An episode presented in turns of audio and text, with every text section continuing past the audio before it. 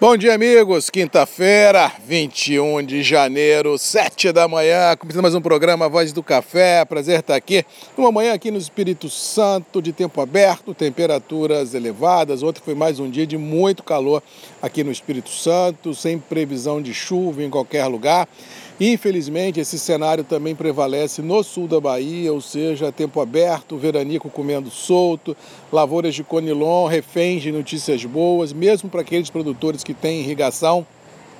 não é a mesma coisa e isso vem deixando produtores aí de conilon, de cabelo em pé, já que a cada dia que passa a safra se aproxima e a cada dia que passa chove menos e a perspectiva que temos para os próximos sete, uh, quiçá dez dias, infelizmente, é que esse cenário climático prevaleça, ou seja, a ansiedade do setor produtivo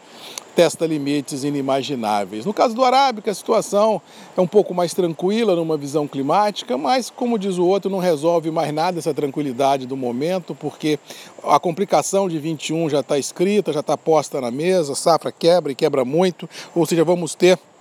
como estamos falando aqui já há alguns tempos,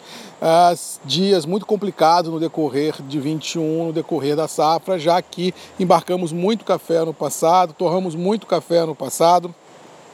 os estoques de passagem não devem ser muito elevados, porque se consumiu safra e estoques, e entrando numa safra produtiva aquém das expectativas, ou seja, vamos trabalhar num ano muito justo, muito curto uh, de ofertas e que se houver qualquer sinistro climático na maior origem produtora de café do mundo, que é o Brasil, aí o bicho pega, porque o mundo não aguenta duas safras pequenas de Brasil e isso vai complicar tudo e todos com ou sem a pandemia. Bolsa ainda não precifica isso, Bolsa continua apostando suas fichas em chuva, continua apostando suas fichas em tranquilidade de abastecimento, mas uma hora a ficha cai, uma hora as verdades prevalecem, uma hora realmente a rolha flutua e quando isso vier vier a acontecer, tudo indica que o mercado pode recuperar um pouquinho esse terreno perdido, e diga-se de passagem, que é um grande jogo de paciência, essa situação do café olhando Nova York. O produtor que já vendeu, já vendeu, agora, como diz o outro, não tem muitas vendas ocorrendo de forma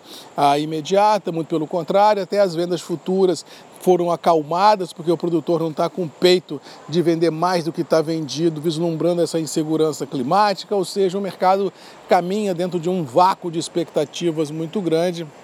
indicando que os negócios que têm ocorrido ah, nas praças é muito mais entrega de cafés futuros vendidos lá atrás do que vendas novas sendo realizadas. E assim os preços caminham dentro de uma artificial tranquilidade, mostrando firmeza nos seus níveis de preço em algumas qualidades. Quando se precisa comprar, o operador tem que pagar um pouquinho a mais para tirar o café do interior e por tabela um negócio aqui, outro acolá sai, mas com preços melhores do que estavam sendo ah, presenciados. Com relação aos mercados, tivemos um dia ontem que podemos dividir em dois. Lá fora, a euforia com a posse do Biden prevaleceu. Dow Jones, dos, Dow Jones do Nasdaq, o S&P 500 em Nova York operaram em alta. Os índices europeus e asiáticos também, mostrando aí que na geopolítica o mercado tenta respirar um ar mais leve em função dessa expectativa do governo do Biden, expectativa de um próximo programa de auxílio econômico aos meus mercados e assim tivemos um dia no âmbito internacional um pouco tranquilo. No Brasil, mais uma vez, tivemos baixa nas cotações. Vamos lembrar que na semana passada o índice da B3 chegou a trabalhar acima dos 125 mil pontos. Ontem já trabalhou abaixo dos 120, 119 a 600, 119, 695, se não me falha a memória. Para hoje, eu acho que o mercado continua descolado. Eu acho que lá fora o, a, o tom positivo prevalece e aqui dentro não, em função daqui, como vinha falando desde o ano passado, a gente estava vivendo uma grande Alice no País das Maravilhas, já que a economia, a questão política, a questão da vacina, a questão da pandemia não dava validade a toda aquela euforia presenciada nos mercados financeiros no Brasil. Ou seja, o que está acontecendo aqui, eu cantei essa pedra no ano passado, que iria acontecer e até disse, gente, aproveita a onda onda, surfa, ganha dinheiro, porque quando as verdades forem colocadas à prova e o mercado entender que o Brasil vive um mar meio complicado em função ah, das situações já postas amplamente pelo mercado, o mercado pode realizar e é isso que está acontecendo. E eu acredito ainda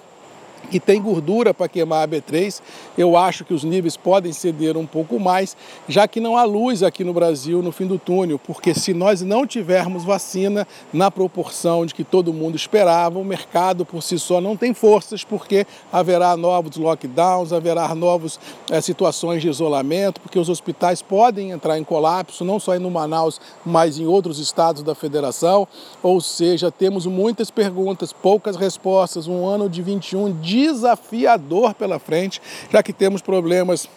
na saúde, temos problemas na economia, temos problemas no governo, temos eleições na Câmara e no Senado daqui mais algumas semanas, ou seja, haja coração, haja ansiedade, porque no Brasil a situação ainda está longe de ter uma, uma luz no fim do túnel, feliz ou infelizmente. Mas no curto prazo eu vejo assim, dólar é firme nos atuais níveis, entre 5,20 e 5,40, B3 pode realizar um pouco mais,